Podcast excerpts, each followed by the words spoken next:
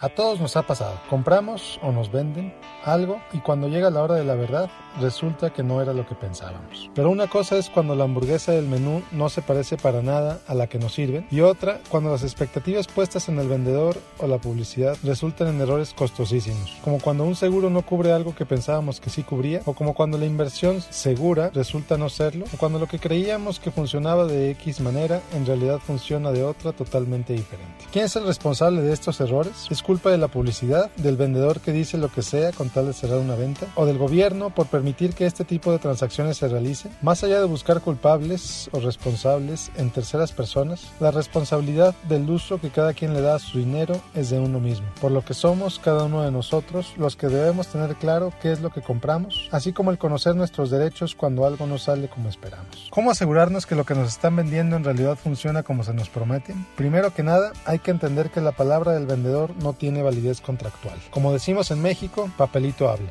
Es decir, lo que te diga el vendedor tiene que estar respaldado en el contrato escrito. Y si no está en el contrato, esa promesa no existe. Segundo, necesitamos leer hasta la última palabra de todos los contratos que firmamos, pero antes de firmarlos. Por supuesto, no basta con leerlos, hay que entenderlos. Por más confianza que le tengas al vendedor, y así lo conozcas desde hace 20 años, lee el contrato de lo que te está vendiendo. Especialmente si le estás confiando tu dinero, tu salud o tu tranquilidad. Y si no entiendes algo, pregúntale a alguien que sepa sobre el tema y que no tenga ningún interés económico en que firmes ese contrato o no. No sabes cuántos problemas se podrían evitar si simplemente leyéramos los contratos. Hace unos días, por ejemplo, un cliente me pidió que revisara una inversión que le estaban ofreciendo.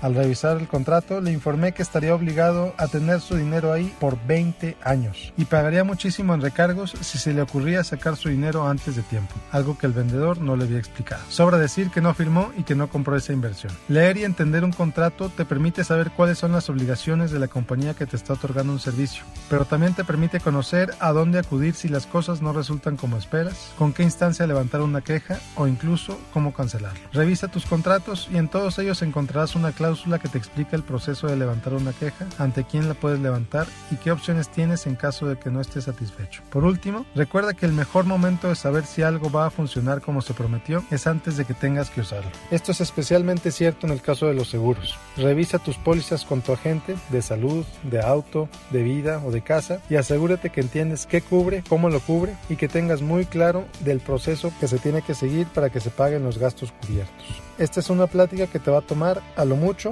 una hora, pero te aseguro que te puede ahorrar muchísimos dolores de cabeza, estrés y gastos innecesarios en el momento en que ocurra algo y necesites usar alguno de tus seguros. Como siempre te recuerdo que encuentras esta y todas mis columnas en miguelgomezconsejero.com y que me puedes seguir en Facebook en facebook.com diagonal Miguel. Soy Miguel Gómez, consejero financiero, Noticias MBS.